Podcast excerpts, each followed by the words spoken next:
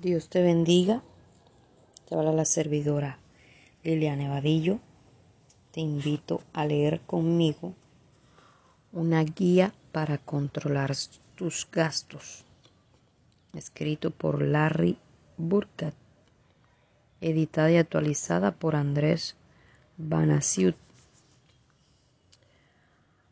En el autor bestseller de 54 libros sobre finanzas personales y negocios, escribió tres novelas de ficción. Larry obtuvo dos licenciaturas, una otorgada en mercadotecnia y otras en finanzas. También recibió un doctorado en economía honoris causa de la Southwest Baptist University. En el campo radial participó como anfitrión en dos programas de radio que aún se transmiten en cientos de emisoras. Alrededor del mundo, las emisoras hispanas de KFC también salen al aire en 900 estaciones de radio en Estados Unidos y el continente latinoamericano con el propósito de compartir enseñanzas sobre negocios y finanzas. Conceptos financieros. Cron inicia actividades en 1976, perfilándose desde entonces como una organización sin fines de lucro, conformada por un equipo de profesionales que tiene como finalidad equipar a la Iglesia hispanoamericana para que enseñe, entrene y aconseje a las personas en el área de administración integral. Esta iniciativa tiene como propósito principal liberar a las personas de la esclavitud financiera y así puedan disponer de recursos para servir al Señor con todo su corazón y con toda su mente y sus fuerzas. Nuestra labor la realizamos a través de conferencias, seminarios, cursos, libros, materiales de autoayuda, video, programas radiales y el uso de medios de comunicación en general. Conceptos financieros. Cron tiene operaciones en las cinco continentes. En los cinco continentes, perdón. En Latinoamérica contamos con oficinas en Argentina, Brasil, Costa Rica, Guatemala, Perú y Puerto Rico. Bien, ahí aparecen los números de teléfono en Estados Unidos, y en Guatemala y aparece el correo electrónico eh, conceptos financieros arroba cron.org. Bien, entonces vamos a, a iniciar, a profundizarnos en la lectura de este libro. Quiero aclarar que no sé nada de inglés, así que eh, si leo alguna palabra que no sea correcta, que esté en inglés o algún nombre, ustedes me sabrán disculpar. Y aquí mi objetivo es que me acompañen a leer, ya que sé que hay personas que no tienen tiempo para leer, otras tienen alguna discapacidad para poder leer y el objetivo aquí es que todos podamos aprender y podamos adquirir conocimiento financiero y, por qué no decir, inteligencia financiera. Introducción. Cuando escuchamos por primera vez la palabra presupuesto, muchos de nosotros concebimos una mezcla de curiosidad e inseguridad. Nos atrae la idea de descubrir cómo funciona un sistema totalmente nuevo para nosotros y que promete ayudarnos a controlar el dinero, que se nos va como el agua entre las manos. Sin embargo, nos invade la inseguridad que no, de no obtener recursos financieros ni la capacidad personal necesaria para poner en práctica un presupuesto familiar básico. La guía que usted tiene en sus manos se proyecta con dos propósitos fundamentales, aumentar su curiosidad y disminuir su inseguridad. Ante esta interrogante, Larry Burkett, en 1939 al 2003, quien fuera fundador y presidente de Conceptos Financieros, Cron le animará a visitar el mundo del manejo financiero familiar, ubicándolo en la senda que le permitirá explotar conceptos e ideas que van más allá del análisis presupuestario. También a través de esta guía, usted obtendrá el conocimiento necesario para preparar un presupuesto familiar básico. Descubrirá que para hacerlo no necesita tener mucho dinero. Recuerde que cuanto menos uno gana, mayor es la necesidad de controlar los gastos o de saberlos administrar. Ni necesita ser profesor de matemáticas o contador para realizar ciertos cálculos. Solo se requiere tener un poco de tiempo y una calculadora a mano. Cabe señalar una recomendación final. Si necesita una explicación más detallada o prefiere un material audiovisual, especializado consiga el video Cómo armar un presupuesto familiar o la serie Finanzas familiares que le explicarán en forma clara y sencilla cómo administrar mejor ese dinero que tanto le cuesta ganar semana tras semana. Interesante, ¿no? Está muy bueno. Sobre el editor, doctor Andrés Panasiut, el pastor y licenciado en ciencias de la comunicación social con una especialización en comunicación interpersonal y de grupo. Recientemente recibió un doctorado en divinidades honoris causa del Seminario Emanuel de la ciudad de Kota, India, es un conocido maestro y conferencista en temas que tienen que ver con la comunicación interpersonal y con asuntos familiares, religiosos y sociales.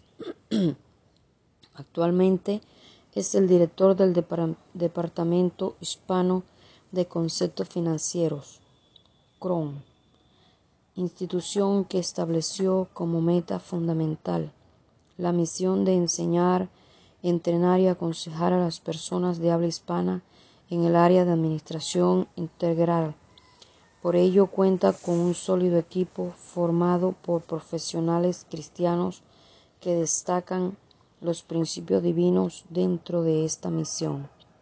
El pueblo latino también conoció la labor de Andrés Panasiut cuando sirvió como ministro en el Humboldt Park uno de los barrios más violentos de la ciudad de Chicago.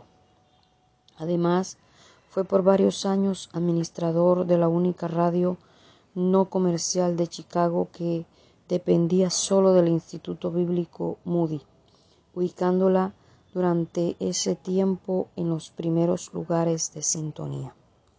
El doctor Panasiut fue presidente de la Asociación Nacional de Comunicadores Sociales Cristianos Hispanos de Estados Unidos, Hispanic National Religious Broadcast Association. Forma parte de la junta directiva de varias organizaciones que lo mantienen en contacto con los medios de comunicación social y con la realidad problemática de las familias hispanoparlantes que viven en Estados Unidos. Andrés y su esposa, y su esposa, perdón, Rochelle Viven al norte de Atlanta, Georgia, y tienen dos niñas y un niño. Avanzamos. Guía para controlar tus gastos. Larry Burker. Debemos reconocer la importancia que tienen en nuestras vidas las ataduras económicas que nos esclavizan pero también es de vital importancia reconocer que podemos aprender a liberarnos de ellas. Cuando la libertad financiera llega a nuestras vidas, se hace evidente en cada aspecto de nuestra existencia. Hay un alivio de preocupaciones y tensiones por cuentas atrasadas, una conciencia limpia delante de Dios y los hombres, además de la completa seguridad de que nuestra situación financiera está bajo control. Esto no significa que la vida del cristiano estará libre de dificultades económicas de la noche a la mañana. Muchas veces Dios permite que las consecuencias amargas de nuestros errores del pasado continúen, para así reforzar las lecciones que Él quiere que aprendamos. Dios tampoco nos promete librarnos de toda dificultad, por lo contrario, en su sabiduría promete darnos paz en medio de la tormenta. Cuando Dios maneja nuestras finanzas, no tenemos por qué preocuparnos. Él es el dueño del universo y es en su sabiduría que tomamos nuestras decisiones. Nosotros, como somos seres humanos, podemos cometer errores en cualquier momento. Aun cuando comprendemos los principios de Dios, es posible que nos desviemos de su voluntad. Pero en cuanto admitimos nuestra equivocación y permitimos que Dios tome el control de nuestras vidas, volvemos a estar sujetos a su liderazgo. Desde ese momento las cosas empiezan a marchar como debe ser. Cuando un cristiano acepta y experimenta la libertad financiera bíblica, nunca más deseará estar fuera de la voluntad de Dios. En nuestra sociedad hay mucha gente que tiene éxito en las finanzas, pero no he conocido a un incrédulo realmente libre de preocupaciones, ansiedad, tensión, hostigamiento o amargura en cuanto al dinero. Una vez que alguien experimenta y vive la libertad financiera, la libertad de las ataduras de deudas, de la opresión, de la envidia, del resentimiento y de la codicia, por las sesiones de posesiones de otros, esa persona se destaca como un faro en medio del mar. Así es. Principios para alcanzar la libertad financiera. ¿Cómo podemos lograr la libertad financiera? ¿Qué debemos hacer? Aquí hay algunos principios bíblicos fundamentales y algunas sugerencias personales que debemos para ser libres en cuestión de finanzas. Número uno. Entregue las prioridades de sus posesiones a Dios. Ojo con esto. Entregue, perdón, entregue la propiedad de sus posesiones a Dios. Como cristianos, tenemos que aprender a ceder la propiedad de todas nuestras posesiones a Dios. Aquí incluimos el dinero, tiempo, familia, posesiones materiales, educación, carrera e incluso potencial futuro para obtener mayores ingresos. No solo debemos reconocer que Dios es único y el Señor de nuestra vida en nuestras oraciones y cánticos. También debemos aprender a manejar nuestras posesiones como administradores y no como dueños. Esta actitud es esencial si deseamos experimentar una vida llena del Espíritu en el área de las finanzas. Observe cómo Dios nos ha colocado como administradores en este mundo. Por ejemplo, en el Salmo 8, verso 6, usted puede leerlo allí. Si usted cree que es el dueño de una sola cosa en su vida, entonces su actitud personal con respecto a ella será muy diferente a la actitud que usted tendría si fuera simplemente administrador de ella. Dios no nos obliga, no nos obligará a cumplir su voluntad. Él espera que nosotros le cedamos nuestras vidas voluntariamente. Amén, así es. Si le cedemos a Dios todo lo que nos pertenece, usted puede estar seguro de que Él nos demostrará su poder Dios cumplirá su promesa de proveer todo lo que necesitamos en lo físico, material y espiritual.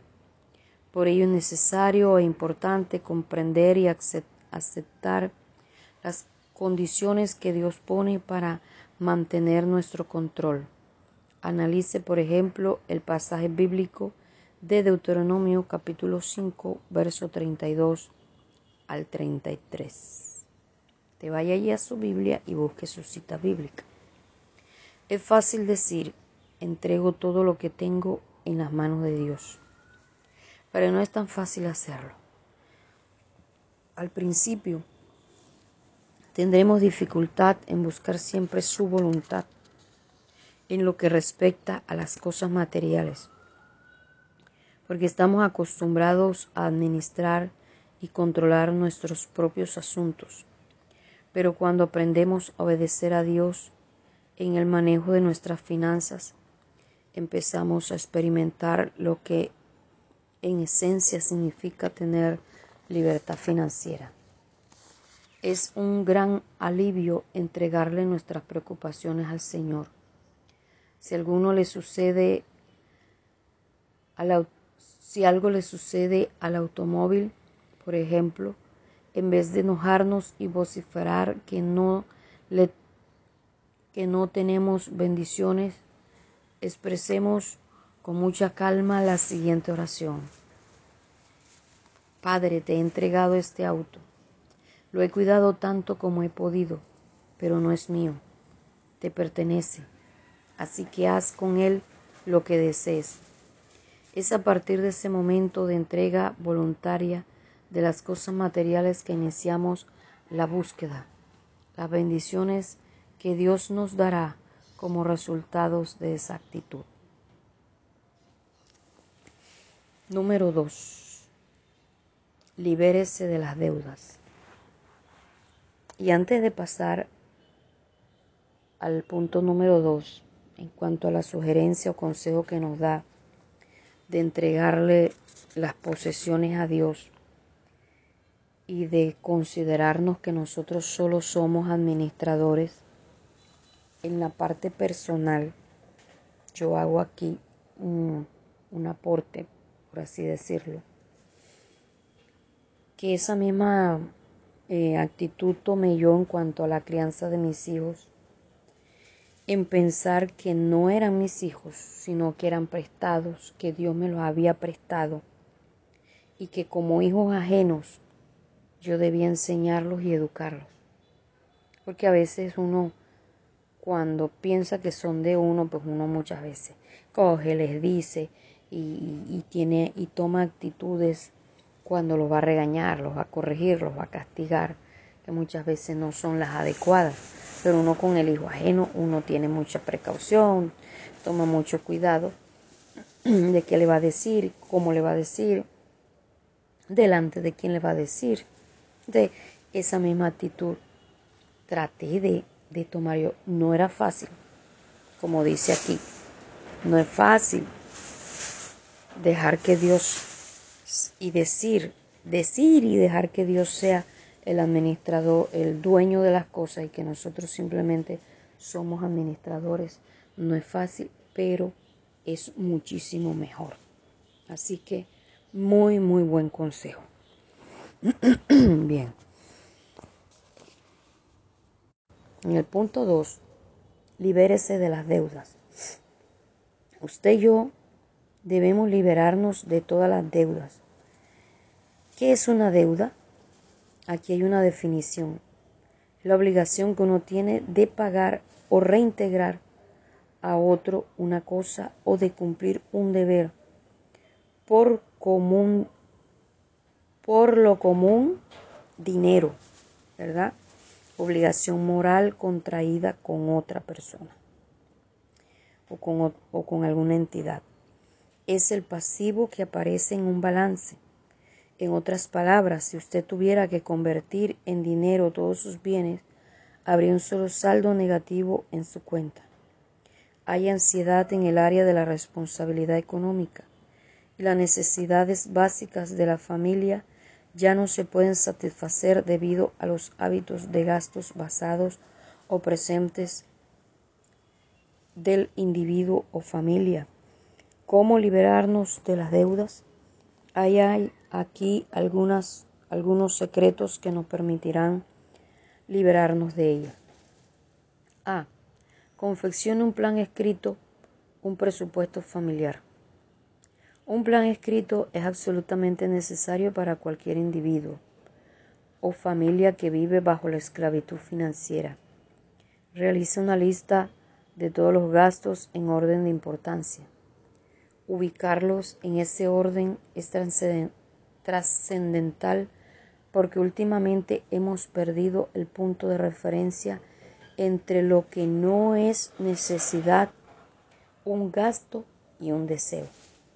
Examinemos sus diferencias. Necesidades. Son las compras que hacemos para proveer las necesidades básicas como el alimento, la ropa, el trabajo, un lugar donde vivir y la salud, entre otras. Así que teniendo sustento y abrigo, tenemos, estemos contentos con esto. Eso lo dice 1 Timoteo capítulo 6, versículo 8. Estemos contentos. ¿Sabe por qué? Porque hay personas que tienen menos de lo que usted y yo tenemos. Así que gocémonos en el Señor y démosle gracias por lo que tenemos y dejemos de, dejemos de quejarnos por lo que no tenemos. Luchemos por lo que queremos tener. Pidámosle a Dios por lo que queremos tener y esperemos, esperemos con paciencia. Ese es mi aporte personal. Bien, además de las necesidades hay que mirar lo que son los gustos. Son aquellas cosas que satisfacen una necesidad básica en nuestra vida, pero que son de una mejor calidad. Por ejemplo, usted necesita vestirse de forma sencilla y habitual, pero algunas veces puede elegir comprar ropa de mejor calidad o de una marca reconocida. También usted puede elegir un filete en vez de carne molida, tomar un taxi en vez de caminar al trabajo, entre otras alternativas. El apóstol Pedro en su primera carta nos da un punto de referencia importante con respecto a los gustos en la vida del cristiano. Vuestro atavío no es el externo de peinados ostentosos, de adornos de oro, de vestidos lujosos, sino el interno, el del corazón, en el incorruptible ornato de un espíritu afable y apacible, que es de grande estima delante de Dios. Está en Primera de Pedro, capítulo 3, verso 4. Deseos.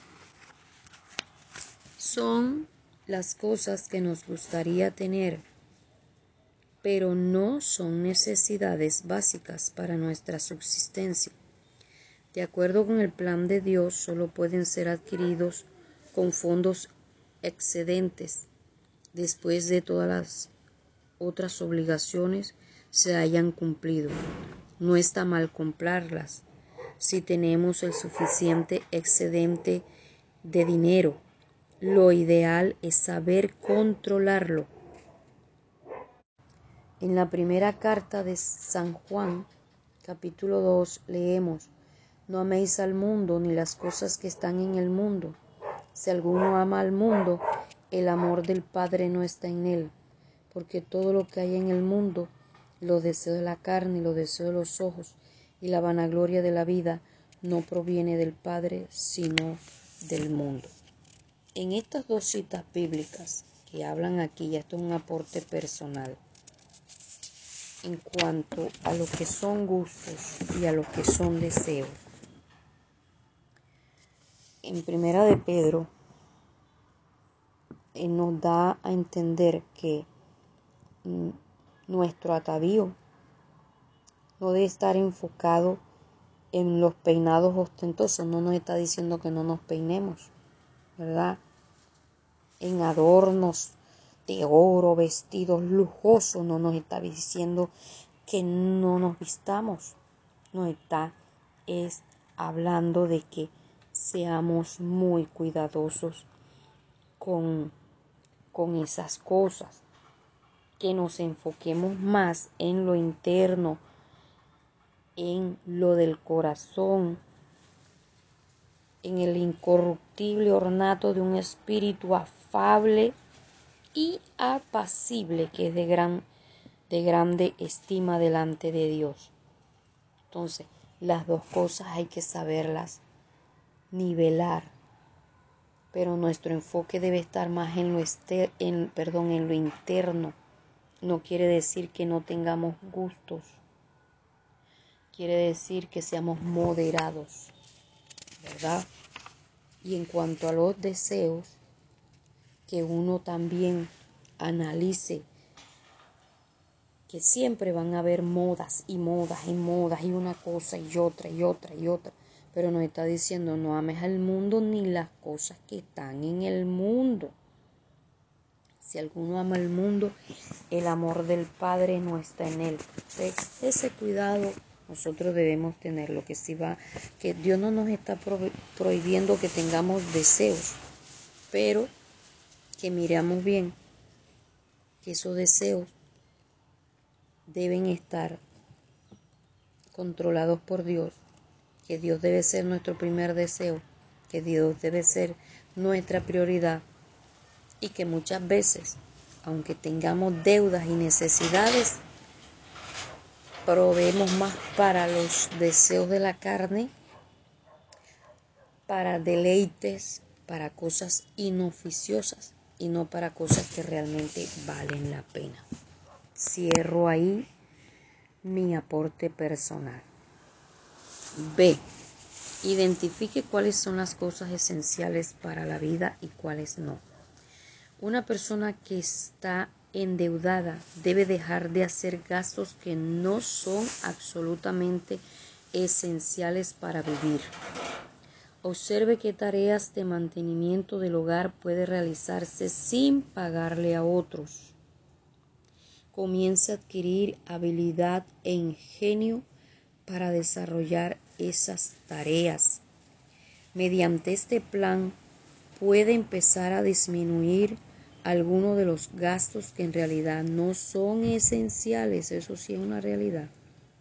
Estudie en este caso el capítulo 21 del libro de los Proverbios, verso 17 en el Antiguo Testamento. Vaya ya la cita bíblica. Proverbios 21, 17. Debe empezar a desarrollar una actitud de conservación. Comience a eliminar todos los gastos que no sean de importancia real Debe resaltar que muchos de los gastos que consideramos esenciales no son, no lo son porque la sociedad en su concepto de consumismo nos ha hecho creer que son así y es real. así es. Por ejemplo, un claro indicador de esto es la necesidad de adquirir una computadora para entrar en el sistema multimedia y mantener la armonía con el avance tecnológico de la sociedad. Pero en realidad, ¿queremos una computadora? ¿La necesitamos? ¿La queremos o la necesitamos? Hay personas que la tienen y ni siquiera la usan. O sea, ya este es mi aporte personal. Hay cosas que se compran para archivarlas. Hay cosas que se compran porque el vecino o la vecina lo tiene y no porque en realidad lo vayamos a necesitar o a usar. Entonces ese es el cuidado que debemos tener en estos días y, y aquí hago claridad que este ya mi aporte personal. He aprendido algo que cuando uno vaya a comprar un artículo debe procurar que mínimo tenga doble uso. Un artículo que tenga doble uso, tenga dos o tres usos, para no llenar nuestra casa de cachivaches y que también sea garantizado, que también sea bueno, ¿verdad? Que sea mejor gastar un poquito más en algo bueno, no por aparentar, sino porque se sabe que es de buena calidad. Hay gente que le gusta comprar cosas de marca, pero para parecer un, maniquí andante, para que digan, wow, está usando la marca tal. Está platudo, platuda, no. Si vamos a comprar algo que sea de marca porque sea de buena calidad, pero no porque en realidad eh, sea que nos queremos eh, dar los gustos que otras personas no se, los, no se los pueden dar. Así que ojo con eso porque la Biblia también está en contra de esas cosas. Cierro aquí el paréntesis. C. Piense antes de gastar. Cada uno de nosotros debe pensar antes de hacer cada compra. Cada gasto debe ser evaluado de la siguiente manera. ¿Es una necesidad, un gusto o un deseo? Ya miramos la diferencia entre el uno y el otro. ¿Refleja este gasto mi ética cristiana? Wow, wow. Hmm. Por ejemplo, la suscripción a una revista pornográfica la reflejaría. Hmm. Puedo seguir comprando revistas, enciclopedias, libros o discos aun cuando le debo dinero a otros. Ay, Jesús. ¿Es lo mejor que puedo obtener por este precio? ¿O estoy gastando solo porque me hace fácil, se me hace fácil y me dan la facilidad de pagar con mi tarjeta de crédito? Ay, papá. Estos dos puntos son tremendos. Porque gente que le deben a Raimundo y a todo el mundo y uno los ve comprando cosas inoficiosas y cogiendo fiado. Hmm. Dios mío. No, porque había una ofertaza. Hmm. Es un artículo que se devalúa rápidamente, o sea que pasa de moda, pierde valor. Esa es otra. Estoy comprando algo que se desprecia, deprecia rápidamente las piscinas, las casas rodantes, las lanchas, las computadoras y los automóviles, por ejemplo, pertenecen a esa categoría. Para los que no entienden, por poner un ejemplo, cuando usted saca un artículo de la, de la tienda donde lo venden, usted debe analizar si cuando ya lo compró pierde valor con el solo hecho de haberlo sacado de la tienda. O si por el contrario, con el tiempo se va valorizando. Eso es lo que usted tiene que analizar. Se va valorizando o pierde valor con el solo hecho de sacarlo de la tienda, no por el uso, sino por el solo hecho de sacarlo de allá.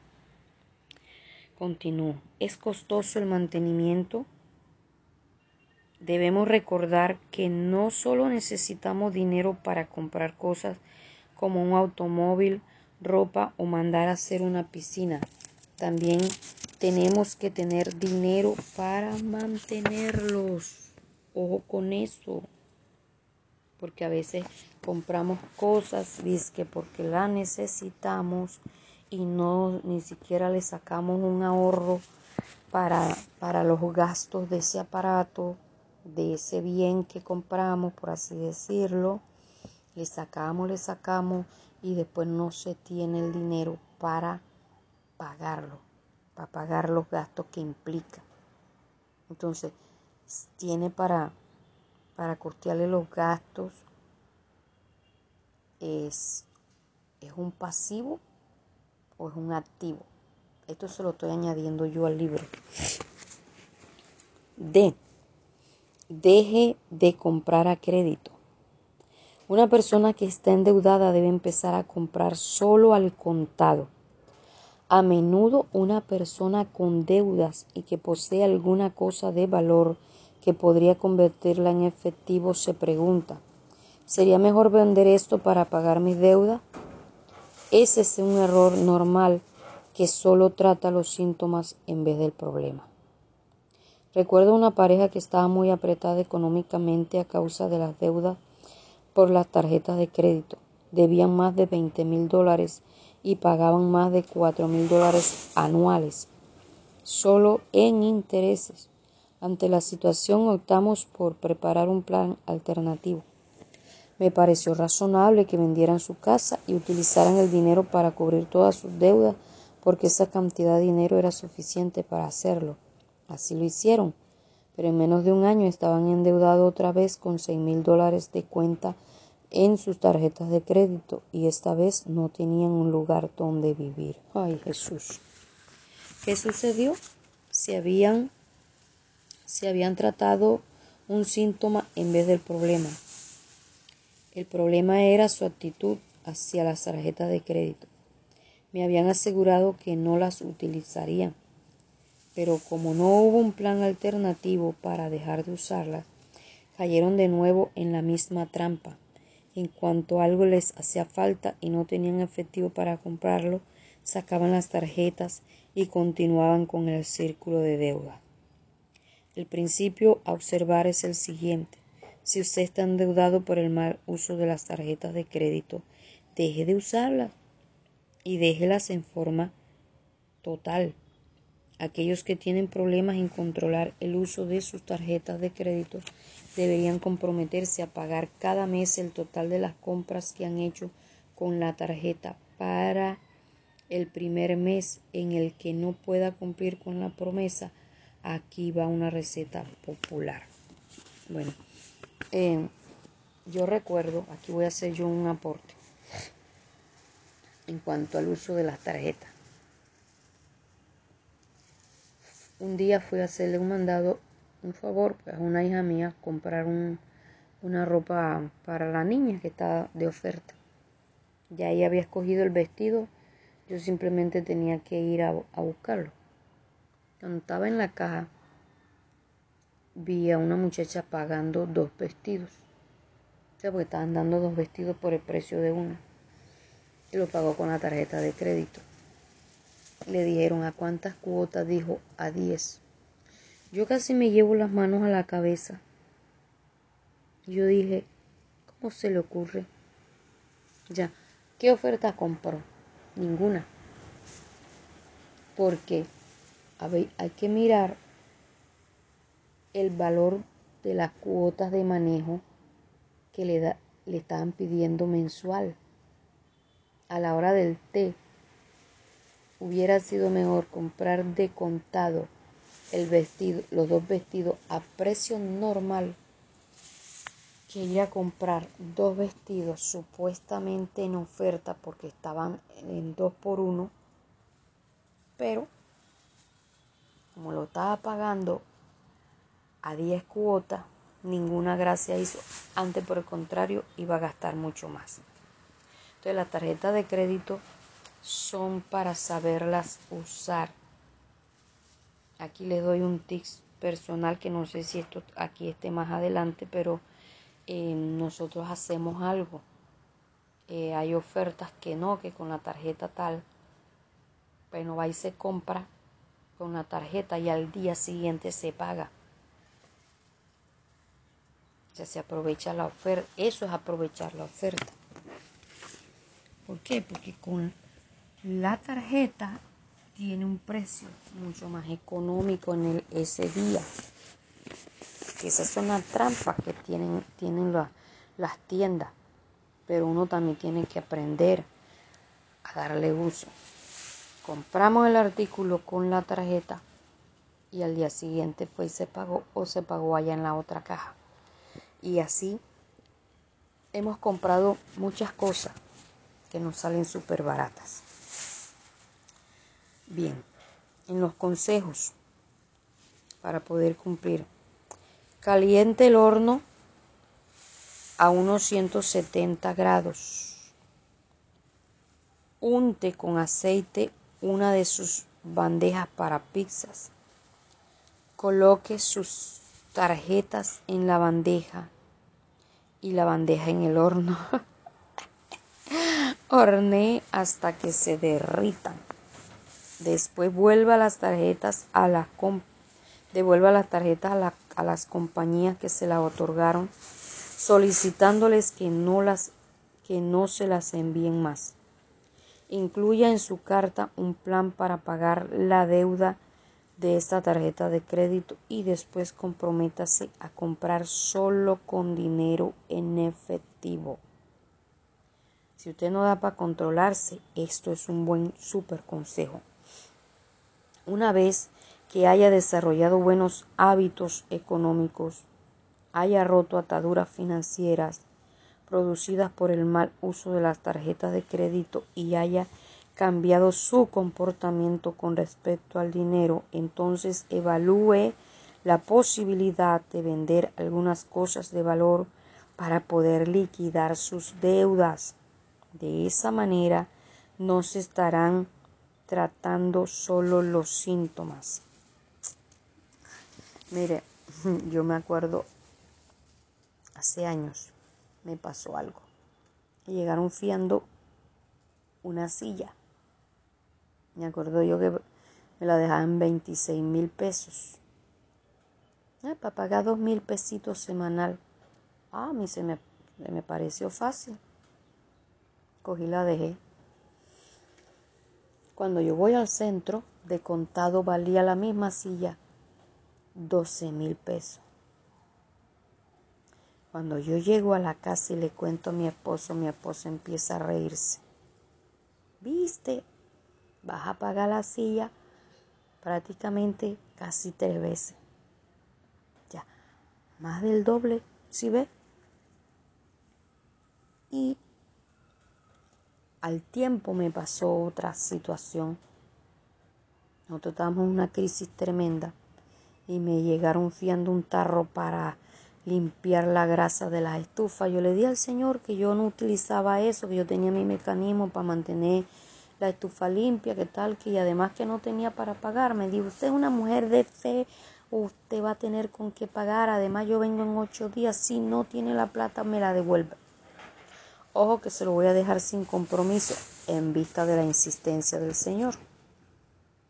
Dejé el tarro y lo guardé. La semana no tuve para conseguir la plata. Le dije al Señor cuando llegó, tome aquí está su tarro. No tengo para pagar. ¿Cómo así? Que usted no tiene para pagar. Y eso que usted es evangélica y es mentirosa. Y no sé qué le dije, Señor. Yo le dije a usted que yo no tenía para pagar. Usted me dijo que yo era una mujer de fe y que usted sabía que yo iba a tener para pagar. Pero yo se lo guardé ahí. Usted, yo le dije a usted clarito que era sin compromiso. No, ¿qué tal? Que no sé cuándo. Ahí está su bote. Yo dije ni más. Ni teniendo ni no teniendo. Nosotros, en, eso hace parte de nuestra cultura. No fiar. Yo siempre le digo a los hermanos en la iglesia, pregunten aquí alrededor cuánto debemos. Si 100 pesos colombianos se queda debiendo en la tienda porque a veces se lleva la plata falla por esta situación que estamos en la que los, los precios van hacia arriba, 100 pesos va y se paga. Ya. Pero esa, eso es una mala costumbre del fiado. Bien, E. Evite el palanqueo y la lotería financiera. Cuando uno está endeudado, debe evitar el llamado palanqueo financiero que consiste en la forma de inversión que permite para controlar un activo grande con una pequeña inversión de capital. Recuerdo una pareja latinoamericana que vivía en Chicago el, hombre quería comenzar su propio taller de enderezado de pintura de, de autos. Luego de algún tiempo de búsqueda, los dos se entusiasmaron con un taller que costaba más de un millón y medio de dólares. Como no tenían esa cantidad tan grande de dinero, el marido le pidió a su suegra, que era viuda, si podía hipotecar su casa por unos cien mil dólares y prestarles el dinero para comprar el taller. La suegra, actuando de forma prudente y sabia, afirmó que no hipotecaría todos los ahorros de su vida para invertirlos en ese negocio. y la joven pareja me llamó para preguntarme qué hacer. A pesar de poner en juego las relaciones familiares, aquella viuda pudo darse cuenta de lo que muchos jóvenes inexpertos no ven en estos días que sumado al impulso y la inexperiencia dan como resultado una catástrofe financiera. La viuda pudo advertir la siguiente situación. El porcentaje de inversión inicial requerida para comprar el negocio eran 100 mil dólares. Era demasiado pequeño con respecto al monto total de la deuda en la que su hija y su yerno se iban a involucrar menos del 10%. Esto es lo que se llama palanqueo. Es el movimiento de un gran capital con una pequeña inversión. El problema de palanquear es que si algo, aunque sea mínimo, no sale como se planeó, el tamaño y peso de la deuda puede caer sobre el individuo y pulverizar su vida financiera. Lo que esta joven debería haber hecho es iniciar el taller en su casa, quizás en su garaje para luego, en la medida de sus que sus negocios tuvieran su crecimiento, trasladarse a un lugar más cómodo, amplio y sofisticado. Este contexto no obliga a olvidarnos de una vez por todas de tratar de hacernos, de hacernos ricos por la vía rápida. No solamente ponemos en riesgo nuestros negocios, sino que estamos poniendo en peligro nuestra vida familiar. Eso es así. Y le aseguro que por esta señora haber dicho que no, tuvo conflictos con el yerno y con la hija.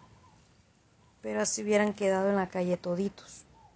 Y a veces por no decir que no, por querer llevar la fiesta en paz, se dice que sí y se pierden todos. F. Aprenda a ahorrar. Finalmente, para afianzar su vida financiera en el proceso de pagar sus deudas, uno debería aprender a ahorrar dinero de manera regular, incluso aquellas personas que están endeudadas. Este ahorro a corto plazo puede significar en cantidades comprar solo 4 o 5 kilos de pan o un par de litros de leche por mes. Aprenda a desarrollar la disciplina de ahorro una de las mejores costumbres que una familia puede desarrollar es la de formar una pequeña cantidad de dinero, es la de ahorrar, perdón, una pequeña cantidad de dinero en forma regular. Todas las personas que viven por encima del nivel de pobreza tienen la posibilidad de ahorrar dinero. Muchos no lo hacen porque creen que la cantidad que podrán ahorrar es tan insignificante que no vale la pena decisión no acertada y que no contribuye en nada al desarrollo familiar. Aquí yo, por ejemplo, voy a contar algo que parece, parece tonto.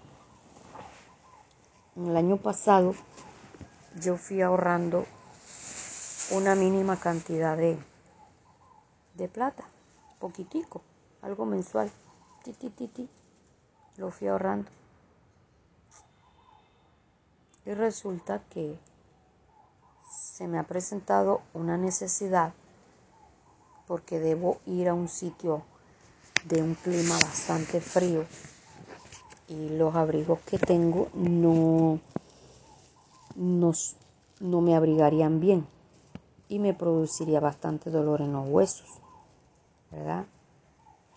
Por los problemas físicos que tengo. Y yo, Dios mío, ¿yo qué hago? ¿Yo qué hago? ¿Yo qué hago? ¿Yo qué hago? Me acordé de ese ahorro y me llegó una, una oferta de un, una chaqueta bien elegante para el frío. En oferta. Pago contra entrega. Yo dije, aquí está la oportunidad. Saqué la plata, o sea, pedí la chaqueta, saqué la plata y la compré súper económica.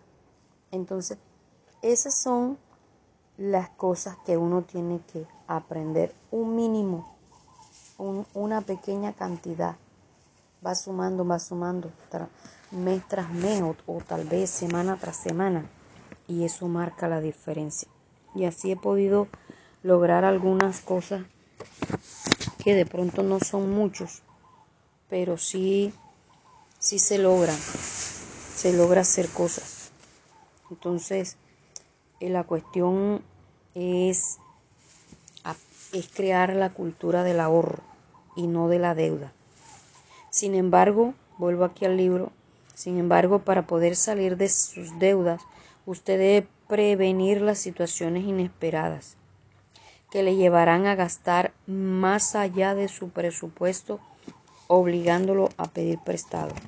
Estas situaciones no serían tan inesperadas o nos golpearían tan fuerte el presupuesto familiar si tuviéramos algunos ahorros que actuarían de colchón. El sabio Salomón una vez dijo en su libro de Proverbios, Tesoro precioso y aceite hay en la casa del sabio, mas el hombre insensato todo lo disipa. Eso está en Proverbios 21, 20. Una gran verdad tres mil años atrás y una gran verdad en el día de hoy. Tremendo. Número 3. Acostúmbrese a dar. Ay, dirán muchos aquí, ay, si no tengo ni para mí. Hmm. Vamos a ver qué dice. El tercer principio para aplicar en su viaje hacia la libertad financiera es el principio de dar. Cada creyente en Cristo debe establecer el diezmo como testimonio mínimo de que Dios es dueño de todo lo que Él posee. Entonces, ¿cómo ¿Puede alguien decir que le ha entregado todo a Dios cuando nunca ha dado testimonio de ello?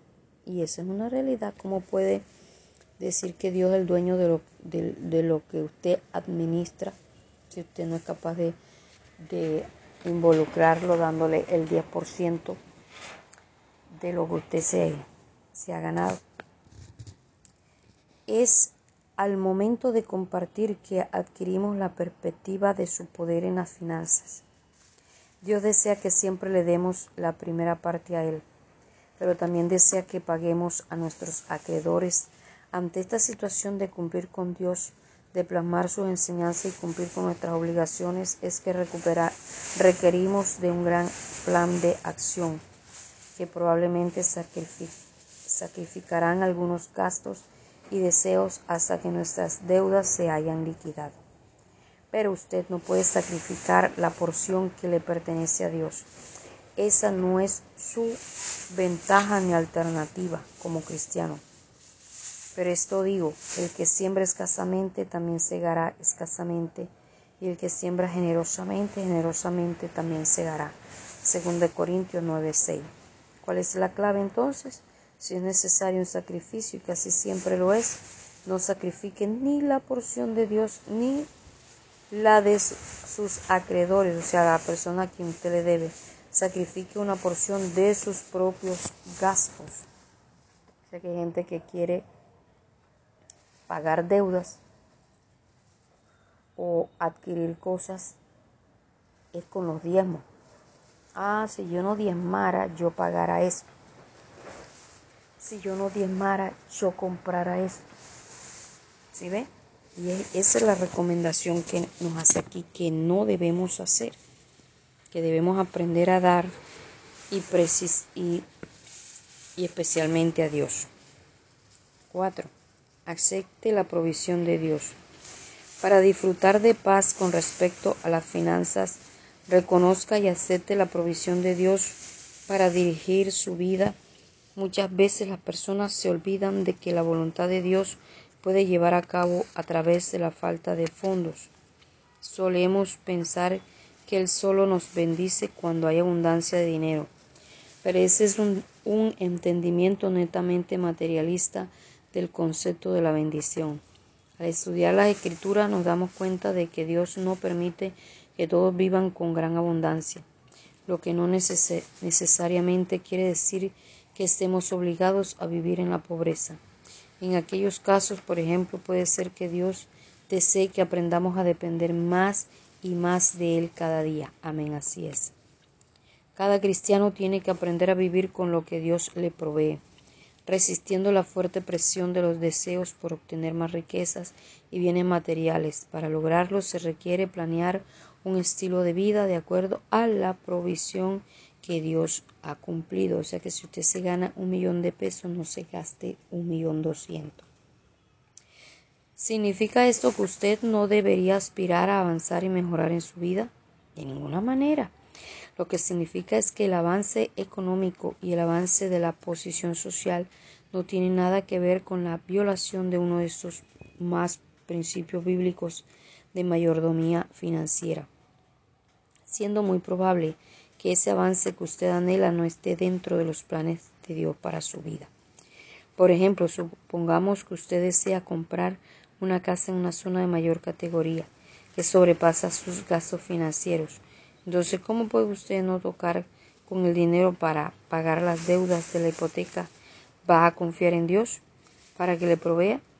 Tengo malas noticias para usted, porque es muy probable que Dios no le provea, no porque Dios no puede proveerle, sino porque usted no ha confiado en su provisión, puesto que antes de, de tomar el en su provisión mucho antes de tomar el compromiso económico. Dios es tan poderoso para otorgarle el dinero antes y después de una compra. La diferencia está en que si usted confía en Él para que le provea con el dinero antes de la inversión económica, usted sabe que Dios está bendiciendo su decisión. Pero si se apurara y efectuara un compromiso basado en lo que usted sintió del Señor, esperando la confirmación divina, puede que le diga esto es lo que tú sentiste, pero no es lo que yo te dije que era mi voluntad. Así es. Así es. Fíjese que a veces uno dice que por causa del testimonio eh, se mete en vacalocas o trata de meter a otros en vacalocas. En vaca loca es conflictos peores de los que uno ya tiene. Em, durante algún tiempo nosotros estuvimos durmiendo en un colchón eh, en el piso, un colchón de esos viejos de algodón que al recogerlo se, todo el algodón se iba para un solo, para un solo lugar de lo viejo que ya estaba. Y una hermana que me dijo, Hermana, eso es mal testimonio de que ustedes no tengan cama. Porque la gente llega y mira hacia el cuarto y eso no ve cama. Eso es mal testimonio. Saque una cama fiada. Yo le dije, sí, ¿y con qué vamos a pagar si no tenemos a veces ni para comer? Pero es que uno debe tener fe en Dios, y yo sí, precisamente porque tenemos fe en Dios, estamos esperando en su provisión, porque la bendición de Dios no añade tristeza. La bendición de Dios enriquece y no añade tristeza con ella. Así que el día que Dios nos dé colchón será sin endeudamiento y nos va a dar la cama con el colchón. Y así fue. El día que fuimos a comprar el colchón venía con la cama. O sea que la cama era gratis. Que mire, y la compramos de contado y en oferta. Y que Dios es bueno y muchas veces prueba nuestra fidelidad y prueba nuestra fe. Vuelvo al libro. Acompáñeme aquí, por favor. Número 5. Desarrolle una conciencia limpia. Debemos tener una conciencia limpia tanto en nuestras prácticas comerciales como en nuestros negocios personales. La liberación financiera en este caso tal vez incluya restitución y cambio de actitud. Recuerdo a un amigo que antes de convertirse a Cristo había perjudicado económicamente a una persona. Dios lo convenció de su culpa y le indicó que hiciera una restitución. Buscó a esta persona, le confesó lo que había hecho y le ofreció arreglar las cuentas. La persona, por su parte, se negó a perdonarle, rehusándose a aceptar su dinero. Por un tiempo el ego y el orgullo de mi amigo se resintieron. Fue entonces cuando reconoció que no se había confesado para el beneficio de la persona ofendida, sino para el beneficio de sí mismo. No había ofrecido la restitución para saldar la, la pérdida que había ocasionado, sino para obedecer la voluntad de Dios en su vida. El Señor lo había perdonado y mi amigo había hecho exactamente lo que Dios le había pedido que hiciera. No se, no se requería más. Número 6. Ponga a otros en primer lugar. Si está buscando la liberación económica, debe estar dispuesto a colocar a otros en primer lugar. Este principio no implica que tenga que dejarse pisotear. Significa de esta manera sencilla que uno debe obtener ganancias a expensas de otras personas, que no debe obtener ganancias a expensas de otras personas. Trate a los demás como le gustaría que ellos le traten a usted. Confirmamos entonces que la clave está en la actitud, ponerse en primer lugar, o sea, tratar de no tomar ventaja sobre el otro, tratar de ser equitativo, tratar de ser justos, tratar de no ser astuto, sabio, prudente y que usted trate a la otra persona como le gustaría que lo trataran a usted. Número 7. Administre su tiempo sabiamente. Aprenda a limitar, a limitar el tiempo que dedica a los negocios cuando no pasa tiempo suficiente con la familia. No te afanes por hacerte rico. Sé prudente y desiste. Has de poner tus ojos en la riqueza siendo ningunas, porque se harán alas como alas de águila y volarán al cielo. Eso está en Proverbio 23, 4. Mucha gente se encuentra atrapada en el compromiso excesivo con los negocios o la búsqueda de más dinero o posición social. Es importante recordar que las prioridades que Dios pone para nosotros son muy claras. Debemos analizar que cada cristiano que busca la voluntad de Dios tiene que comprenderlas. La primera prioridad en la vida del cristiano es de desarrollar su relación personal con el Señor Jesucristo.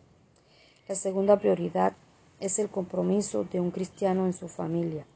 Esto incluye enseñarles sobre la palabra de Dios. Esta práctica requiere un compromiso con la unidad familiar e indica también un compromiso específico de tiempo. Cristo merece la mejor parte de nuestro día. Si usted estudia mejor de mañana, madrugue y dedíquele tiempo al Señor. Sacrifíquese si es necesario. Si se da cuenta de que el devocional familiar es más provechoso en horario nocturno, entréguele ese tiempo a Dios. Apague el televisor, Asegúrese de que los niños hayan terminado temprano las tareas escolares y empiecen a estudiar la Biblia juntos. Es importante que todos en la familia comprendan las cosas de Dios y oren juntos. También orar por las necesidades de otros. Ayuda a sus hijos a ser conscientes de que los cristianos como intercesores pueden orar por otros y esperar respuestas en Dios. La tercera prioridad en la vida del cristiano es el trabajo, la actividad en su iglesia, su grupo social y el pasatiempo que desee tener. En otras palabras, aprender a administrar el tiempo, que Dios sea nuestra prioridad, que no por causa del, del empleo que se tenga no se saque tiempo para orar, para leer la Biblia, para dedicarle tiempo a la familia, para reunirse en familia, para buscar a Dios. Todo eso hay que dedicarle tiempo y tiempo de calidad. A veces dedicamos tiempo de cantidad, pero no de calidad. Número 8. Evite los lujos y los excesos. La persona que desee lograr la liberación económica debe evitar los lujos y los excesos en la vida. Si queremos encontrar un ejemplo que cabe dentro de la voluntad de Dios, podríamos leer Lucas 9:23, donde Cristo dijo, si alguno quiere venir en pos de mí, niéguese a sí mismo, tome su cruz cada día y sígame. Eso está en Juan capítulo 6, versículo 27, y también dice, trabajad no por la comida que perece, sino por la comida que a vida eterna permanece, la cual el Hijo del Hombre os dará porque a éste señaló Dios el Padre. ¿Está su estilo de vida dentro de los límites? ¿Está usted dispuesto a confiar en Dios y a negarse algunos lujos? Al hacerlo, Él le hará, le dará aún más.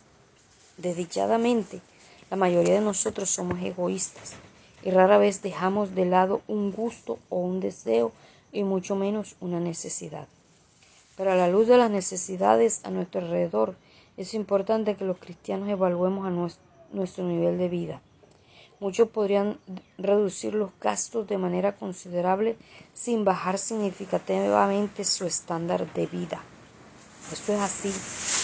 Aprender que nuestra prioridad debe ser Dios. Y que es mejor dedicarle tiempo a Él, trabajar por las cosas de Él, trabajar para las cosas de Él. Y que a veces nos volvemos esclavos de los negocios. Si montamos un negocio, nos volvemos autoempleados, decimos, no, yo quiero ser independiente para este, dedicarle tiempo a Dios y no sé qué, y nos armamos una película y tal, todo.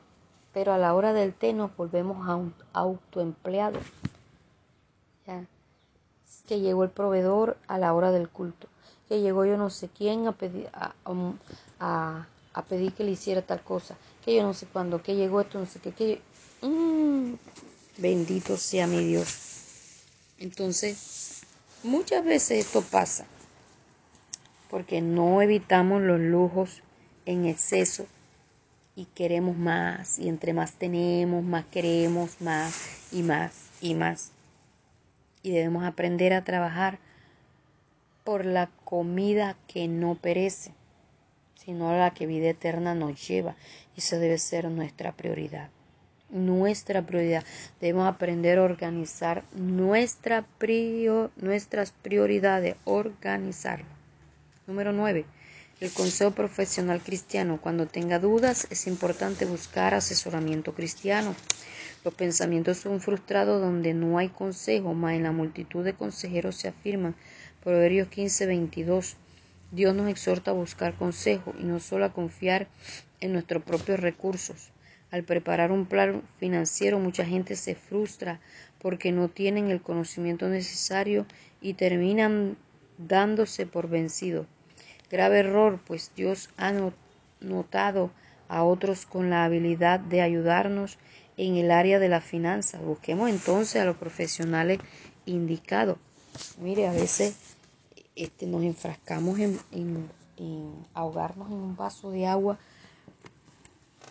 porque no pedimos consejo a las personas que de verdad sí saben, que han estudiado que, o que tienen experiencia, que han progresado en su vida. A veces pedimos consejo a gente fracasada, a gente que, que le va mal, a gente despilfarradora, a gente disipadora. Entonces, es necesario que, que pidamos consejo, que pidamos asesoría. En la multitud de consejeros está la victoria. ¿Ya? Bien, entonces aquí ya comienza pasos para preparar un plan para controlar sus gastos. ¿Me acompañas? Disculpen el ruido que hay un vecino trabajando por ahí, en la albañilería. Bien, eh, ya lo que hemos visto pues es un análisis de lo que nosotros somos y hacemos para saber eh, la razón del por qué estamos como estamos, llegamos a donde llegamos y espero que usted hasta el momento pues haya hecho ese análisis. Ahora vamos a los pasos para solucionar todas estas cosas. La información a continuación tiene el propósito de ser una guía práctica para ayudar a establecer un presupuesto familiar. A medida que usted desarrolle y utilice un plan de finanzas, debe seguir diversos pasos lógicos, cada uno de los cuales requiere esfuerzo individual. Número 1. Enumere los gastos mensuales del hogar. A. Los gastos fijos. Son gastos que usted tiene todos los meses y las cantidades son siempre las mismas. Por ejemplo, contribuciones a obras de caridad, iglesia, diezmo, ofrenda, impuestos a, a las ganancias, ya sean impuestos estatales o provinciales de seguridad social y jubilación, si son deducidos de un sueldo automáticamente no tome en cuenta este punto. Ya. Los impuestos, si son deducidos de su sueldo, no tome. Ah, cuando por poner un ejemplo, cuando se lo descuentan automáticamente, que no le toca a usted mismo pagarlo. Los gastos de vivienda, lo que es hipoteca o alquiler, impuestos a la vivienda, seguro de vida, lo, que es seguro, por lo menos lo que es seguro de vida, seguro médico, seguro del auto, todo eso tienen que tomarlo en cuenta. Los pagos mensuales de deudas y otros gastos fijos. B. Gastos variables, lo que es compra de alimentos, eh, hacer un presupuesto, compra de, los pagos de luz, agua, teléfono, gas, eh, diversión, recreación, salidas, paseos, gastos de ropa, gastos médicos, medicina, médico, dentista, el, el ahorro, los misceláneos, gastos gastos varios. Te puede dejar sus preguntas ahí si algo no entiende. Todo esto entra dentro de los gastos variables porque suben y va o bajan. No todas las veces se compran las mismas cosas. Em, hay cosas que demoran varios meses. Por ejemplo, usted compra un, los gastos misceláneos, por ejemplo, usted compra un un gancho, no lo va a comprar al mes siguiente otra vez, un colbón con el que se hacen las manualidades de los hijos o uno mismo lo utiliza para pegar cualquier cosa. Eh, eso no se compra todo, todos los meses, también dependiendo de la cantidad que compra. Entonces, esos son gastos variables, suben y bajan. Eh, a veces uno hace las compras de la comida, hay cosas que sobran y ya para el siguiente quincena o mes ya no hay que comprar la misma cantidad. Bien.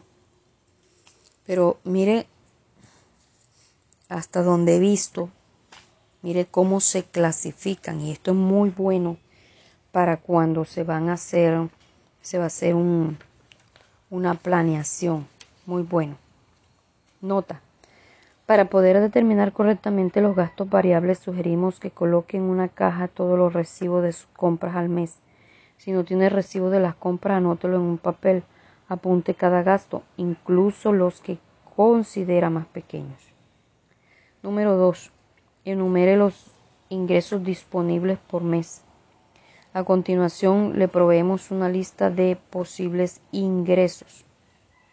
Nota, si usted no se maneja sobre la base de un sueldo fijo, tome la cantidad de ingresos recibido en el mismo año, divídalo entre 12 eso le dará un sueldo promedio mensual que podrá usar para armar su presupuesto familiar.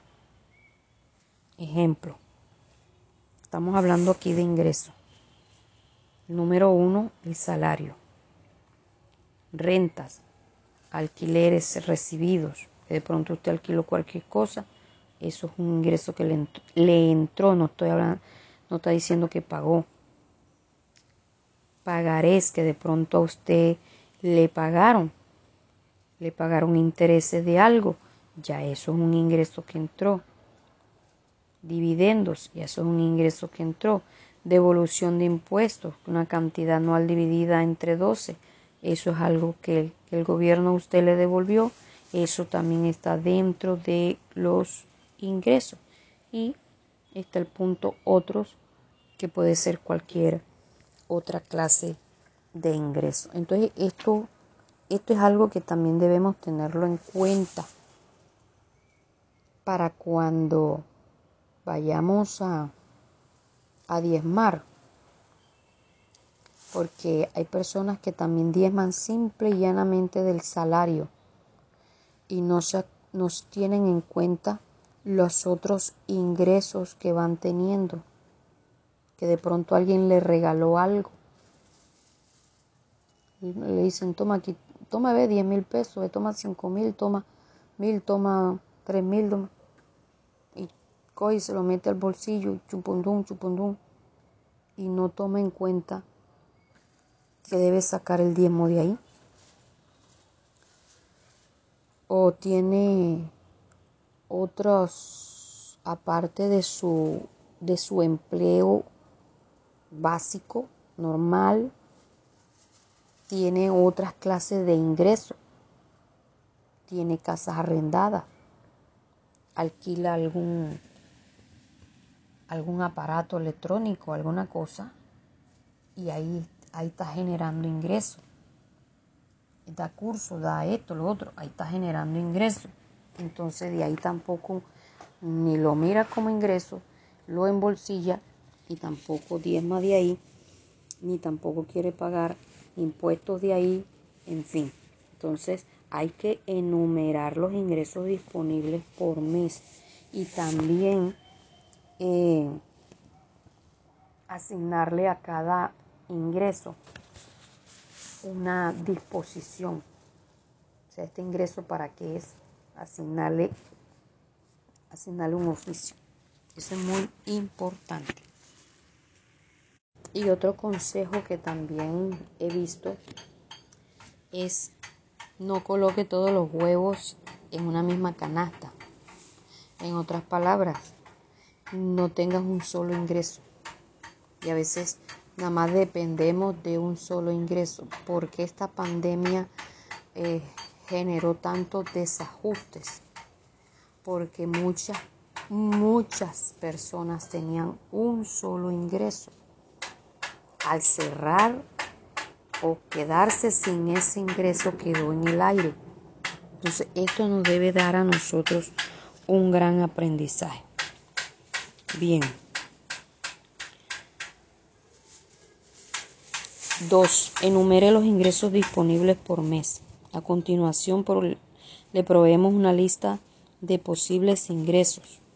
Nota, si usted no se maneja sobre la base de un sueldo, de un sueldo fijo, tome la cantidad del ingreso recibido en el último año y divídalo en 12. Esto le dará su sueldo promedio mensual que podrá usar para armar su presupuesto familiar. Ya esto lo habíamos mirado, ¿verdad? Eh, lo que son el salario, la renta, los pagarés, intereses, de, dividendos, devolución de impuestos, porque esas cosas muchas veces pasan. Todo esto usted lo puede analizar. Bien. 3. Compare ingresos con gastos. Si sus ingresos totales son superiores a sus gastos, usted solo necesita implementar un método de control de presupuesto en su hogar para maximizar sus ingresos, o sea, para aumentarlo.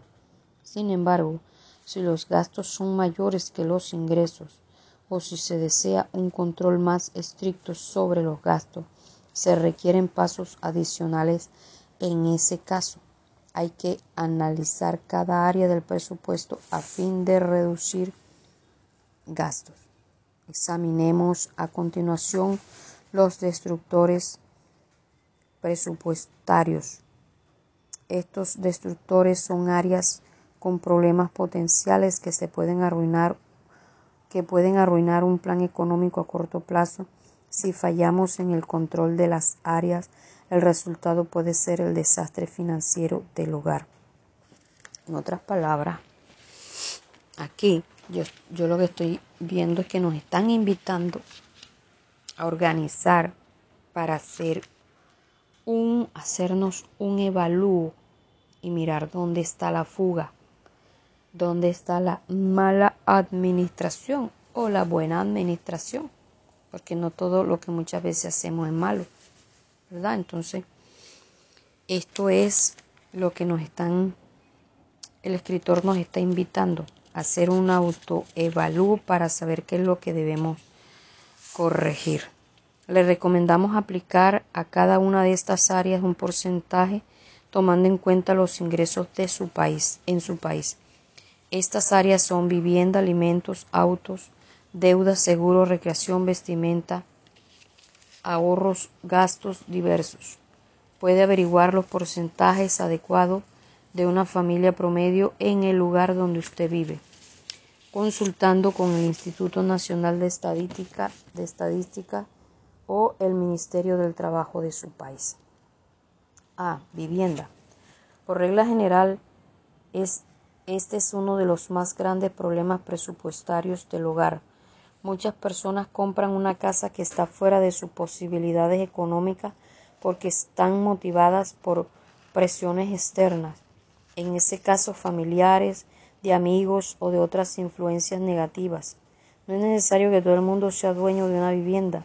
La decisión de comprar o alquilar debe basarse en las necesidades y capacidad económica individual y no en presiones internas o externas. Hay personas que no piensan, hay personas que se dejan llevar de los consejeros y no todo de, o de cualquier clase de consejero y no todo consejero es bueno. B. Alimentos. Muchas personas compran demasiada comida, otras no compran la, suficiente para reducir los gastos de comida de una familia. Hay que tomar en cuenta dos elementos básicos, la cantidad y calidad de los alimentos. Ideas para ahorrar en la compra de comestibles. Elabora una lista escrita con alimentos necesarios antes de ir al supermercado o mercado.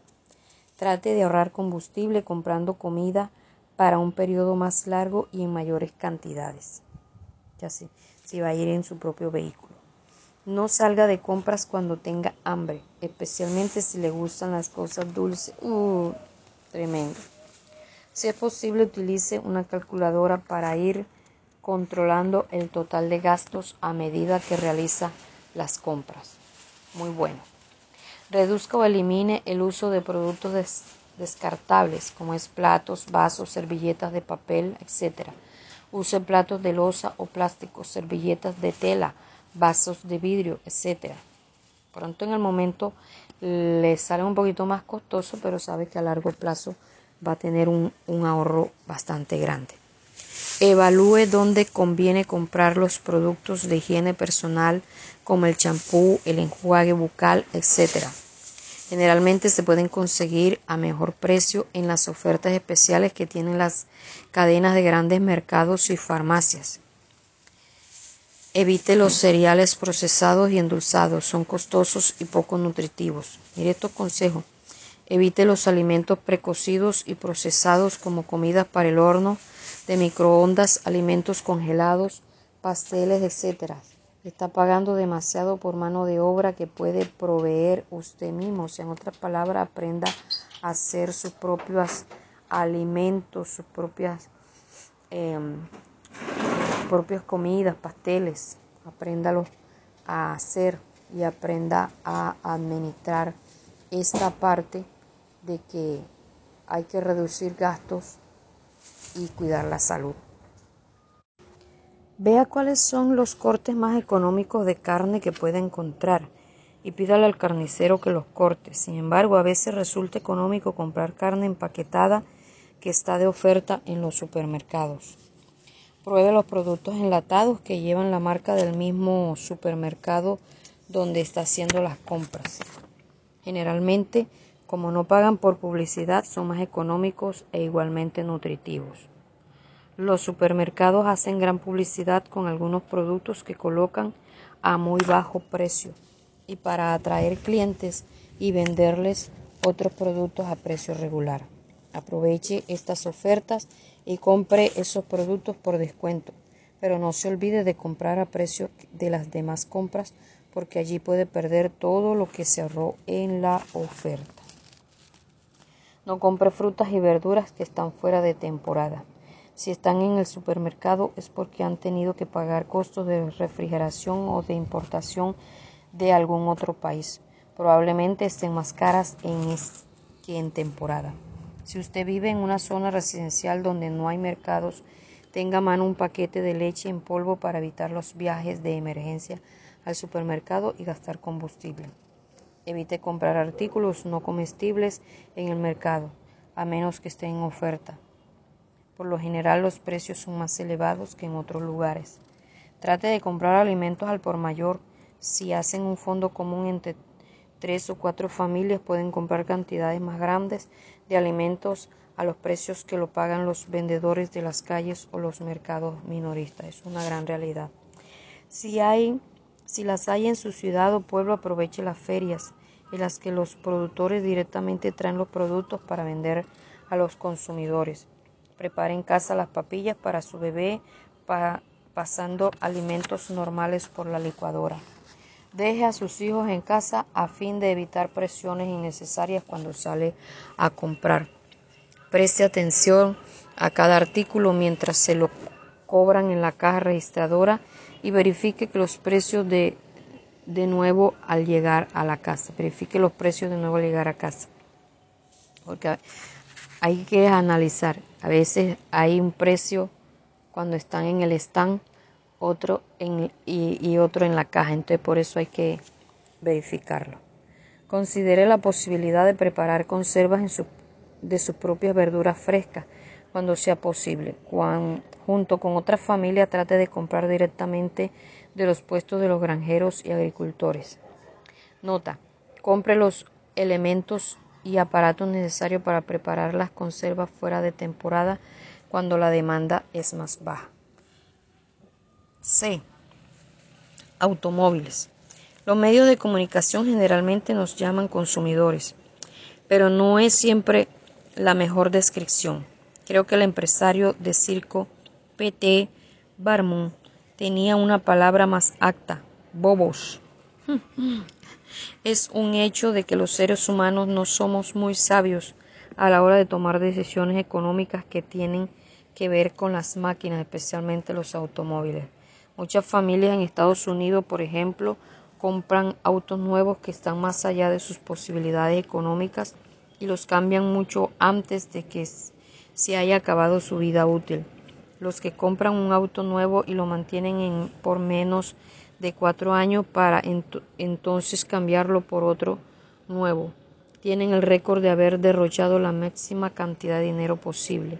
Algunas personas, como por ejemplo los agentes de ventas que conducen bastante, necesitan automóviles nuevos con cierta frecuencia, pero la mayoría de nosotros no. He visto mucha gente que cambia el auto simplemente porque quiere y no porque sea necesario. En este tipo de decisión influyen factores tales como el ego, la autoestima, la madurez, etc. Hmm, tremendo. D. Pago mensual de deudas. Sería extraordinario si los presupuestos asignaran el 5% o menos para el pago mensual de las deudas. Desgraciadamente, lo normal de un creciente número de familias latinoamericanas es mucho más de eso como hemos mencionado, las tarjetas de crédito, los préstamos bancarios, los pagos a, plazos han hecho que las familias se endeuden en gran manera. ¿Qué puede hacer usted en vez que esta situación ya existe? Si usted ya tiene problemas con sus deudas, como primer paso, destruya todas sus tarjetas de crédito, establezca un plan de pago que incluya a todos los acreedores, póngase en contacto con todos los acreedores Explícale sinceramente sus problemas y agárrelo con un grande pago equitativo. Compre todo al contado y sacrifique sus gastos, perdón, sus gustos y deseos particulares hasta que haya pagado toda su deuda. Le recomiendo que lea junto a su familia el libro Cómo salgo de mi deuda, publicado recientemente. He visto y oído muchas historias profundamente tristes en las que la presión económica ha jugado un papel preponderante en el desmembramiento del núcleo familiar. Tome en serio su situación. Esto destruye hogares, Jesús, por no saber administrar las finanzas. E. Seguros. Muchas de nuestras familias latinas están seriamente desinformadas dentro de esta área. Pocos comprenden cómo funciona el sistema de seguros, su efectividad o cuál es el tipo que uno necesita. Casi nadie permitiría que alguien le vendiera un Rolls cuando solo le alcanza dinero para un Ford. Sin embargo, muchos compran seguros costosos cuando sus necesidades dictan otras cosas. El seguro debe ser una provisión suplementaria para la familia, no una protección ni una ganancia. Un plan de seguro no está diseñado para ahorrar dinero como algunos vendedores sugieren, ni para ser usado durante su jubilación. Pregúntele a cualquier persona qué pensaba de esa manera y verá que el resultado fue la desilusión. En algunos países el seguro puede ser utilizado como un medio barato que genera un ingreso futuro, liberando los fondos para el uso de la familia y la obra del Señor.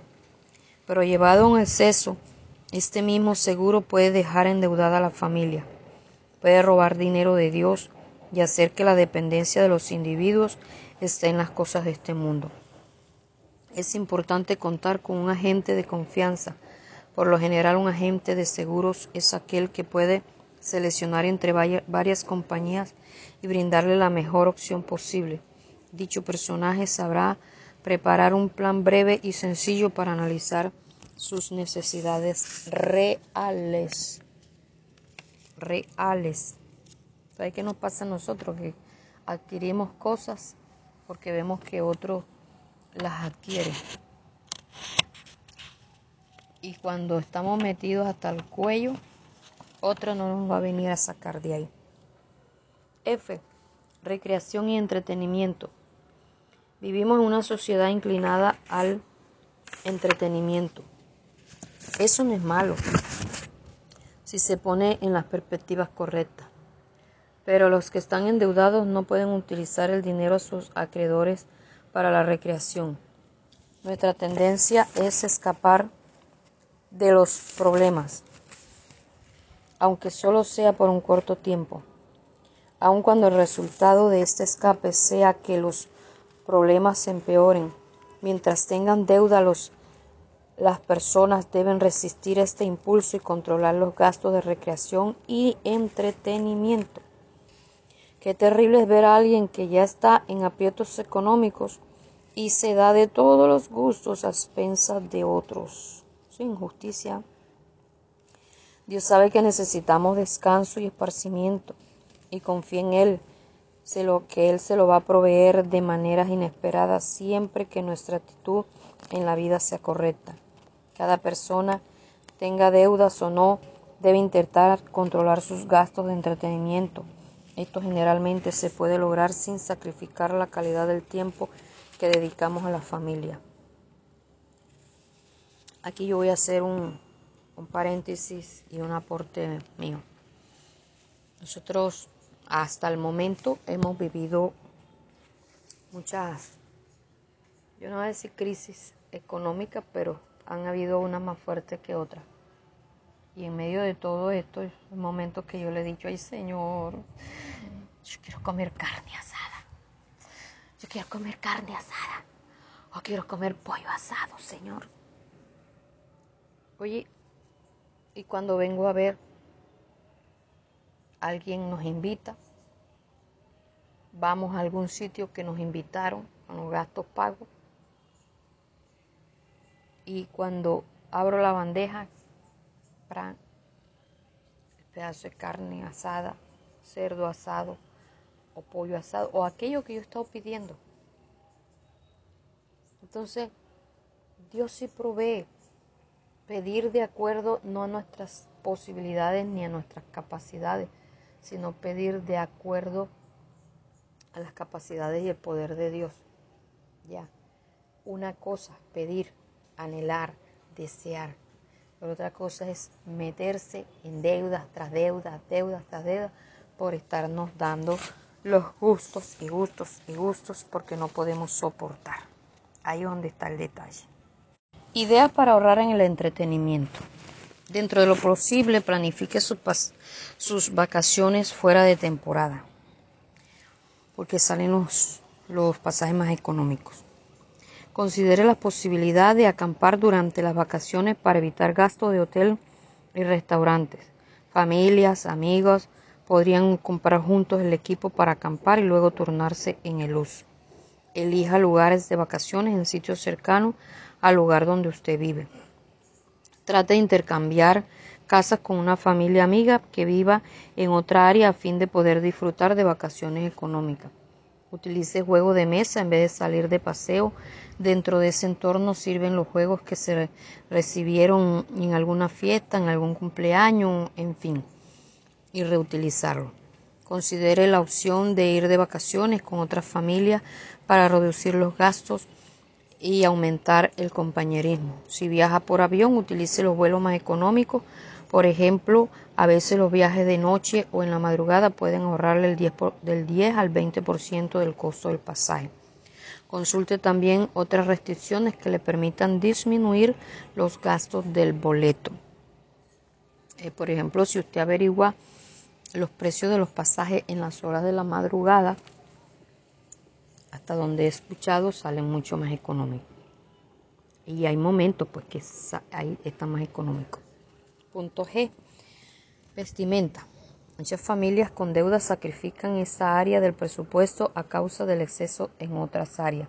Sin embargo, cuando hay prudencia en los planes y en las compras, la familia puede vestir bien sin gran costo.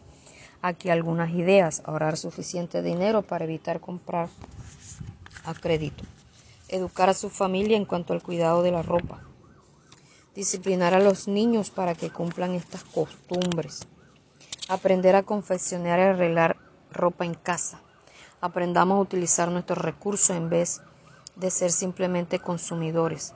¿Cuántas familias que gozan de una mejor posición económica tienen guardarropa llenos de elementos que ya no utilizan porque están fuera, fuera de moda?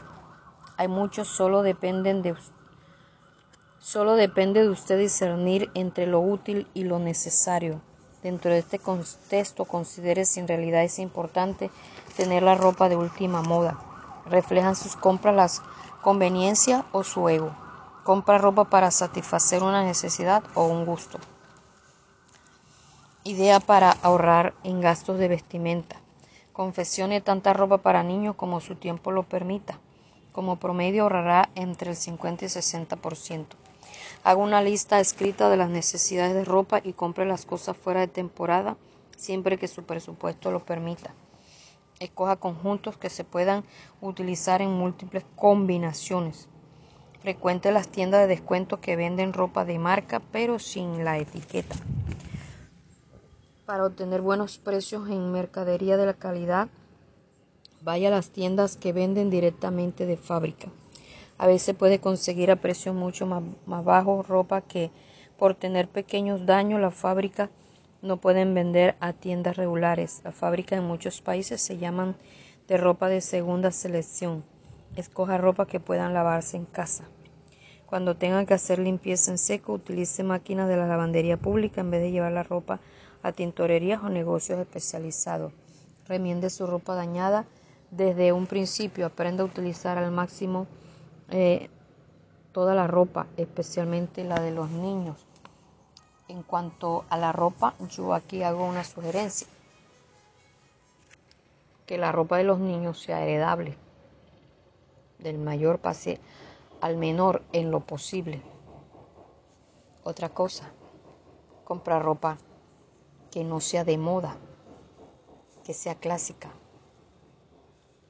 que no sea de temporada, para que en todo momento siempre esté presentable. ¿Ya? No necesariamente eh, para verse elegante tiene que estar comprando ropa a la moda llenándose de, ropa que a los dos o tres meses ya no, no le están utilizando. Ahora otra cosa, comprar ropa a la moda es salir y verse cuando usted va, está la gente uniformada, todo del mismo color, como si estuviera en un colegio. En cambio, si usted aprende a utilizar ropa clásica o que usted mismo diseña, se va a ver siempre elegante, bien vestido. ¿Y quién le dice que no? Eso es algo super, sumamente importante. H.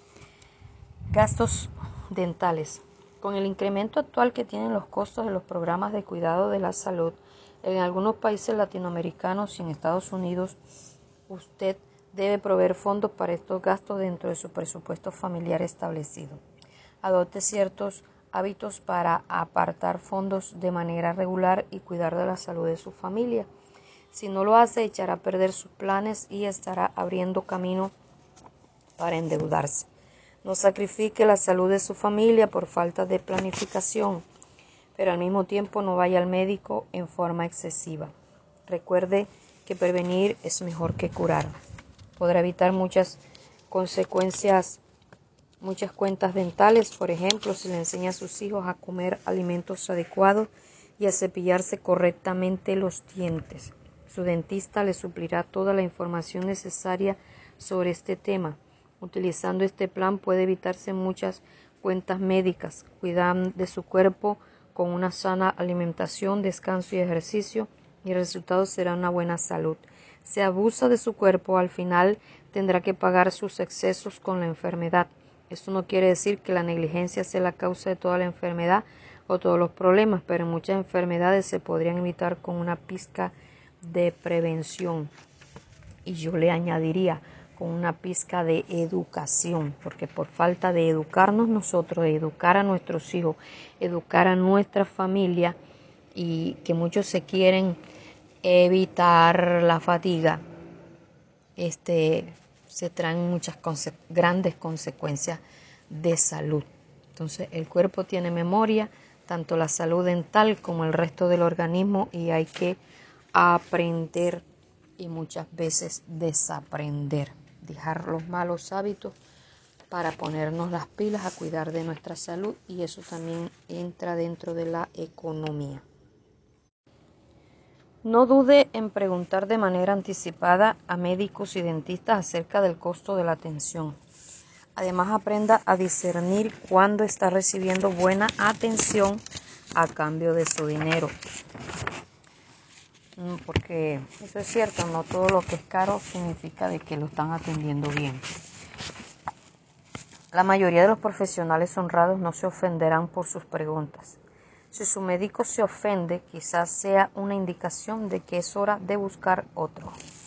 En el caso de las recetas para remedios, cotice precios en varios lugares. En algunos países se sorprenderá al descubrir la gran variedad de precios de una farmacia a otra. Eso es una realidad, eso nosotros eh, lo hacemos. También pregunte por el descuento de ciertos productos si se realiza el pago en efectivo sabe que cuando uno paga en efectivo tiene la ventaja de conseguir grandes descuentos. Así que es muy beneficioso. Punto I. Ahorros. Es importante implementar algún tipo de ahorro en el presupuesto. De otra manera, el uso del crédito llega a ser una necesidad permanente y solicitarlo es caer en más deudas se convierte en un estilo de vida. Sus ahorros le permitirán hacer compras con dinero en efectivo y encontrar las mejores ofertas sin tener que limitarse a ciertas tiendas porque solo ellas trabajan con su tarjeta de crédito. Además, su cuenta de ahorro le permitirá tener un colchón de protección para cuando lleguen las situaciones de emergencia. Aquí hay algunas ideas para ayudarle a ahorrar. Si es posible, utilice el sistema de ahorro automático de parte de su sueldo. Así le retirarán el dinero antes que usted lo reciba. Utilice un débito automático de su banco a fin de retirar dinero de su cuenta de cheques y depositarlo en su cuenta de ahorro. Gire a su propia cuenta de ahorro un cheque como si usted fuera un acreedor más. De la misma manera que paga la luz, el gas y otros servicios, páguese el dinero que debe ahorrar todos los meses y deposítelo en su cuenta de ahorros. Cuando termine de pagar cierta deuda, empiece a ahorrar esa cantidad de dinero. Punto J. Gastos diversos. Estos gastos, gastos pueden incluir infinidad de cosas. Son aquellos que no pertenecen a ninguna otra parte de nuestro presupuesto familiar. Aquí entran los regalos eh, en general, incluso los regalos de Navidad, los gastos de arreglo del corte del cabello, perfumería, cosmético, lavandería, tintorería, suscripciones,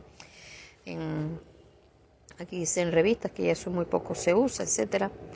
Algunos gastos ocurren mensualmente, como las suscripciones a clubes, revistas, hobbies, mientras que otros de vez en cuando, como la compra de cosméticos, regalos de Navidad, etcétera, regalos de cumpleaños que también eh, no se ven todos los meses o no se compran todos los meses y a veces pasa que usted lo invitan todos los meses a cumpleaños porque saben que siempre lleva regalo, ojo con eso. Conclusión.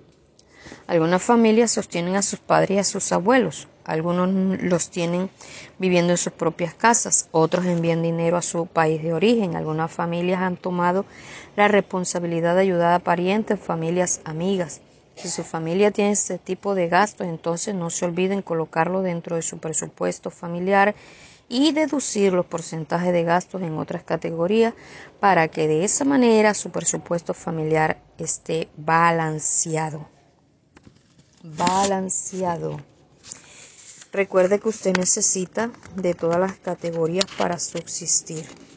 Ninguna familia puede vivir por mucho tiempo sin proveer vestimenta a sus miembros, sin recrearse y entretenerse o sin dinero para el transporte o sin ahorrar para los imprevistos. Por todo este contexto no elimine las categorías, simplemente redúzcalas a un nivel razonablemente bajo. Hágalo solamente con aquellas que cree que puede disminuir y asegúrese de que sus presupuestos financieros no sean demasiado que sus pronósticos perdón, financieros no sean demasiado positivos. Es decir, en, en, mis, en mis palabras, hacer cuentas alegres. Como dicen por algún, en algunos países, más vale que sobre y no que falte. Finalmente, sume esos porcentajes de sus gastos ahorrados a la nueva categoría que usted ha creado para balancear su presupuesto familiar. Recuerde de antemano que uno de los factores más importantes en los gastos del hogar es usted. Si puede hacer tareas de mantenimiento y reparación, por ejemplo, podrá evitar gastos innecesarios. Muchos se justifican diciendo que no lo hacen porque su tiempo vale demasiado. Tonterías. Si cada hora del día está comprometida al trabajo para ganar dinero, entonces por definición previa usted es un esclavo. Parte del cuidado y mantenimiento de las cosas de la casa se relacionan con la vida familiar, en particular con la instrucción de sus hijos. El hacer mantenimiento, eh, y esto es un aporte que yo hago, el hacer mantenimiento en la casa, tanto del hombre como el de la mujer. Eh, eso ayuda a, a, la unión familiar, a compartir juntos. Ayúdame aquí, agarra aquí, sostén aquí, a compartir, a charlar, a conversar, a reírse, eh, reírse de uno mismo, en fin. Y eso ayuda mucho. Cuando vean que papá y mamá están dispuestos a hacer una tarea física para ayudar en el hogar, aprenderán buenas costumbres. Pero si usted se niega a ocuparse de esos menesteres, ¿por qué habrían de hacerlo ellos? Entonces aprenderán a bastarse por sí mismos. Algunos hombres evitan el trabajo de las reparaciones en el hogar porque dicen que le faltan las habilidades necesarias. Sin embargo, esas habilidades se adquieren, no son naturales. Hay muchos buenos libros que explican cómo llevar a cabo cada área del mantenimiento del hogar. Y aquí yo hago un aporte. Hoy día hay muchos videos cantidad de videos para todo. Para todo, todo, todo, todo. Desde receta hasta poner un techo. Todo, todo, todo. Entonces lo demás es cuento, o sea, lo demás es excusa. Podemos hacerlo. Podemos lograrlo. Poniendo un poquito de interés, un poquito de esfuerzo, un poquito de creatividad, un poquito de iniciativa y vuelvo al libro.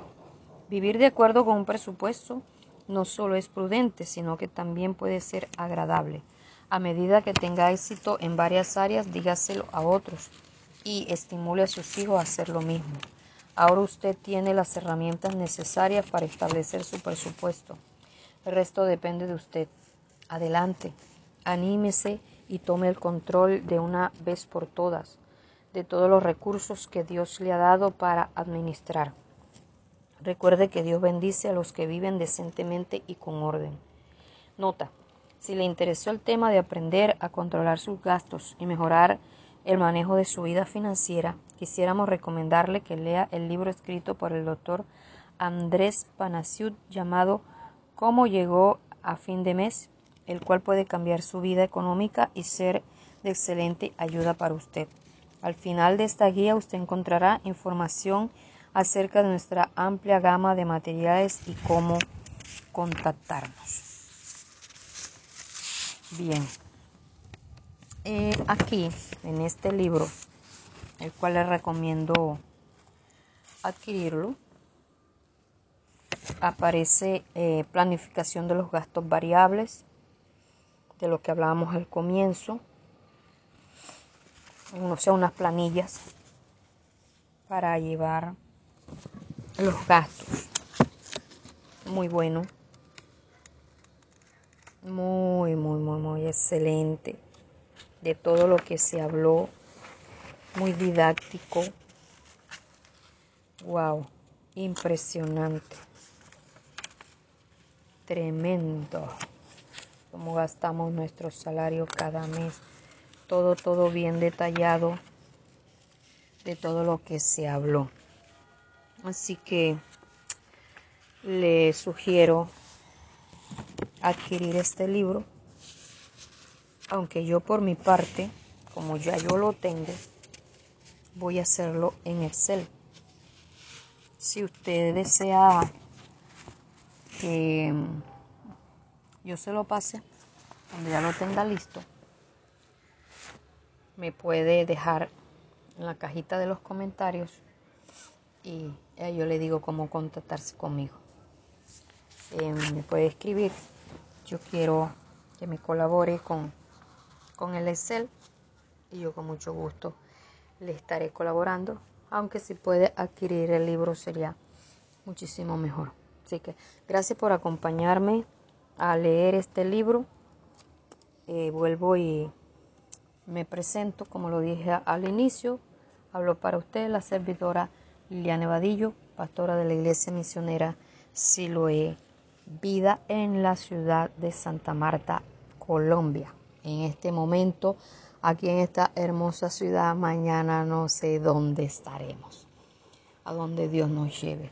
Dios te bendiga, Dios te guarde y un placer haber compartido contigo este, la lectura de este libro. Chao.